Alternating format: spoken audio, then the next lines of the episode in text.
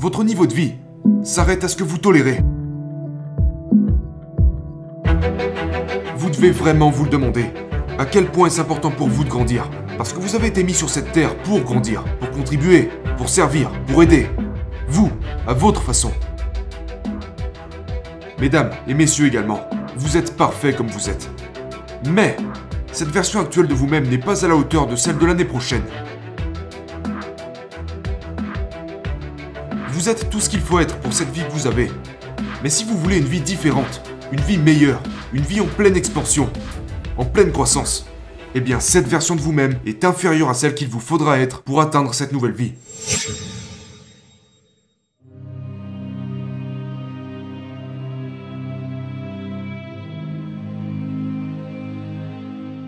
Il y a cette chose à laquelle les gens pensent du genre je serai heureux à partir de.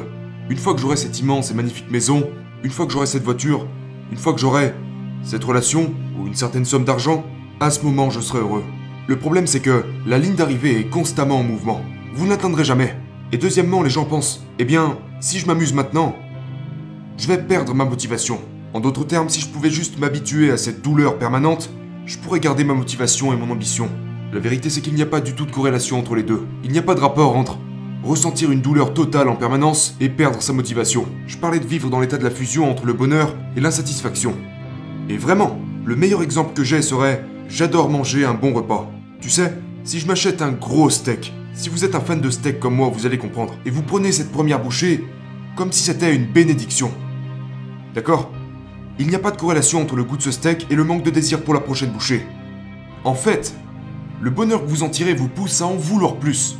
Et donc, ce n'est pas parce que nous nous récompensons avec ces moments de bonheur que nous allons perdre notre ambition pour autant. On ne va pas, on ne va pas la perdre. Donc, pour moi, cérébralement, vous recevez ce coup de dopamine quand vous réussissez quelque chose. Si vous ne faites qu'échouer, biomécaniquement dans votre corps, plus le temps passera et moins vous aurez ce désir d'atteindre le prochain palier, le prochain rêve, la prochaine étape. Et c'est pour cette raison que tellement de gens restent les mêmes dans la vie.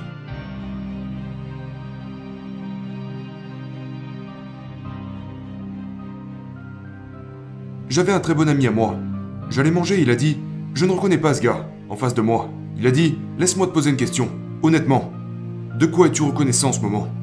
J'étais en train de déjeuner et je lui ai répondu Que dalle Rien, mon vieux. Il n'y a rien de bon dans ma vie en ce moment. Au moment où j'ai prononcé ces mots, deux personnes âgées sont entrées dans la pièce, et les deux combattaient clairement un cancer d'une manière ou d'une autre. Ils avaient perdu leurs cheveux, l'une d'elles portait un bonnet, et elle se déplaçait avec beaucoup de mal. En marchant, ils sont passés tous deux à côté de nous, et m'ont donné le sourire le plus chaleureux que quelqu'un peut donner à un étranger. Mon ami m'a dit C'est assez pathétique. Es-tu en train de me dire que tu ne trouves rien dans ta vie pour lequel tu es reconnaissant en ce moment? Donc le premier système que j'ai mis en place était celui d'empiler honnêtement toutes les choses pour lesquelles j'étais reconnaissant. Et j'ai renforcé cette liste encore et encore et encore. On a ce système d'activation réticulaire dans notre cerveau. Et à partir du moment où j'ai pris conscience de ces choses, c'est comme si toutes ces choses pour lesquelles j'étais reconnaissant restaient avec moi en permanence. J'ai commencé à attirer vers moi des personnes que j'avais besoin de trouver dans ma vie.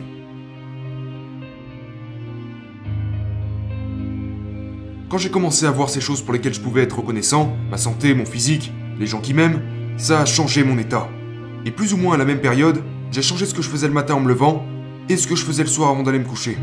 Et donc, en prenant le contrôle de mes matinées et en prenant le contrôle de mes soirées, j'ai commencé à prendre un certain contrôle sur le milieu de mes journées. À l'époque, j'étais une personne incontrôlable. C'est-à-dire, je me réveillais, inquiet, stressé, craintif. Je me mettais immédiatement à penser aux factures que je devais payer, aux choses qui n'allaient pas, J'entrais dans un état de réaction dès les premières secondes de chacune de mes journées.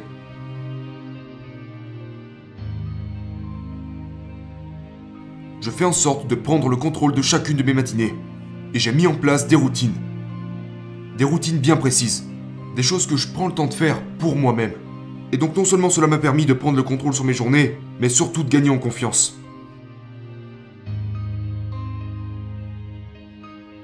Mes routines matinales sont vraiment détaillées. La première chose que je fais, je me réhydrate. La deuxième chose que je fais tous les matins est de me confronter au froid.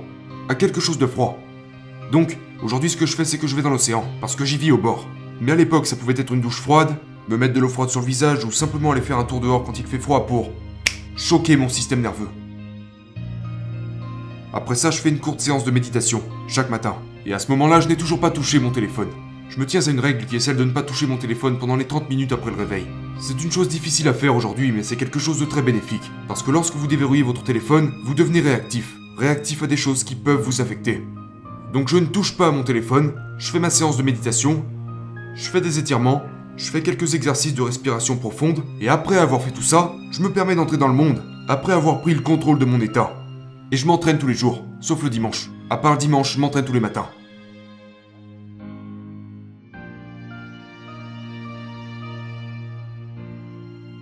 Vous faites des émotions. Vous ne faites pas seulement que les ressentir, vous les faites. Genre, la joie est une action réelle, pas seulement une émotion. À la joie est reliée une certaine cadence respiratoire, certains mouvements corporels, la dépression, la tristesse, c'est quelque chose qu'on fait. On penche les épaules vers l'avant, on a une respiration saccadée. Donc, il y a une corrélation entre la façon dont vous bougez votre corps et vos émotions. La manière par laquelle vous bougez votre corps est une émotion. Vous faites des émotions. Vous ne pouvez pas être en plein entraînement, à courir, marcher, sauter à la corde, et être déprimé. Ça ne va pas ensemble.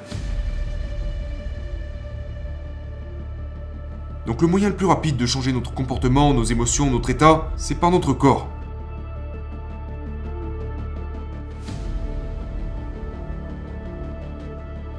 Je joue à des jeux très étranges avec moi-même quand je suis à l'entraînement. Quand je m'entraîne, je fais toujours une répétition supplémentaire, une série supplémentaire, parce que c'est une promesse que je me suis faite.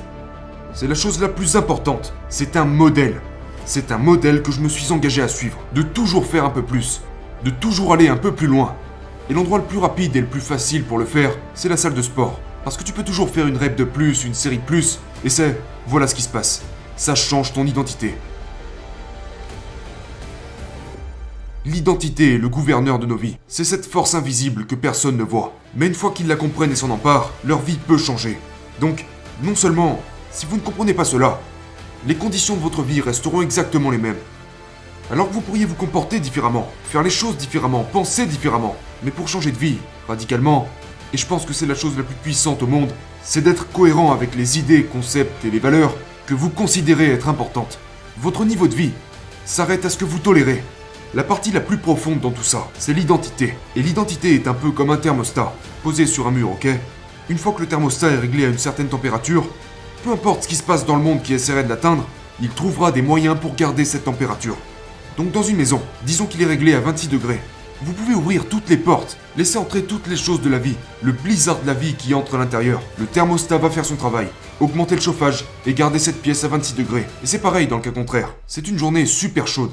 De grandes choses se passent dans votre vie. Il fait de plus en plus et de plus en plus chaud. S'il est réglé à 26 degrés, le thermostat trouvera des moyens, en un certain laps de temps, pour ramener votre vie à 26 degrés. Donc, la clé, la clé secrète, c'est de pouvoir changer votre identité.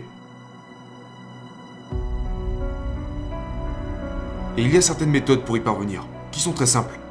Numéro 1. Disons, financièrement parlant. Supposons que tu es à 90 degrés et que je suis à 26. Si je reste suffisamment proche de toi, tu vas constamment réchauffer mon identité. L'élever, de sorte à ce que je tombe à la moyenne de nos deux valeurs initiales. Disons 60 degrés. Et pour tout, que ce soit le sport ou autre. Donc plus vous vous rapprochez de gens qui sont meilleurs que vous, plus vous vous élevez, car ça vous incitera à changer votre thermostat via l'inspiration et le mimétisme. Il y a cette phrase qui dit Vous êtes la moyenne des 5 personnes avec qui vous passez le plus de temps. C'est la vérité. Ces 5 personnes ajustent votre thermostat. La deuxième méthode pour changer son identité, c'est en faisant quelque chose pendant une courte période de temps, aller chercher la rupture dans quelque chose que vous n'avez jamais fait auparavant. Et cette méthode peut vous changer de manière permanente. Un peu comme si vous déplaciez la ligne d'eau dans la piscine.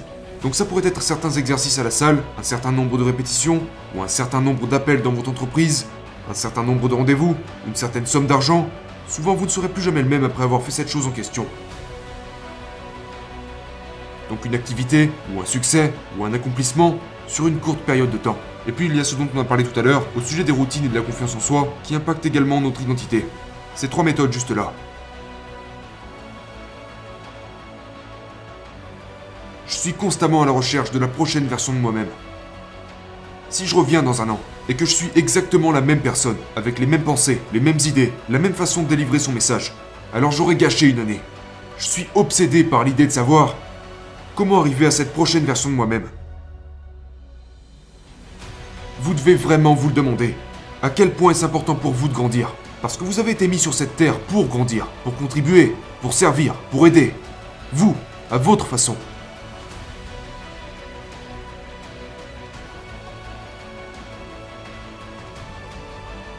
Votre version actuelle de vous-même est parfaite. Mais elle doit être inférieure à celle de l'année prochaine. Vous êtes parfait actuellement, particulièrement les femmes qui écoutent ce message. Pour tous les gens qui vous disent vous n'êtes pas assez ceci ou cela, vous n'êtes pas assez intelligente, les femmes sont trop dominantes, elles se prennent pour des divas, ou encore vous n'êtes pas assez belle. Mesdames et messieurs également, vous êtes parfait comme vous êtes. Mais cette version actuelle de vous-même n'est pas à la hauteur de celle de l'année prochaine. Parce que sinon, pourquoi vivre?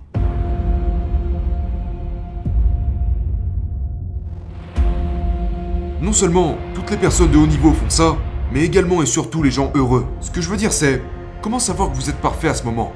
Eh bien vous avez créé la vie que vous avez. Donc vous êtes parfait pour cette vie. Vous êtes tout ce qu'il faut être pour cette vie que vous avez. Mais si vous voulez une vie différente, une vie meilleure, une vie en pleine expansion, en pleine croissance, eh bien cette version de vous-même est inférieure à celle qu'il vous faudra être pour atteindre cette nouvelle vie. Les gens pensent que des gens comme nous sont des robots, que nous sommes une autre forme de vie, que nous sommes différents. Non, nous construisons des habitudes, des rituels et disciplines qui nous servent.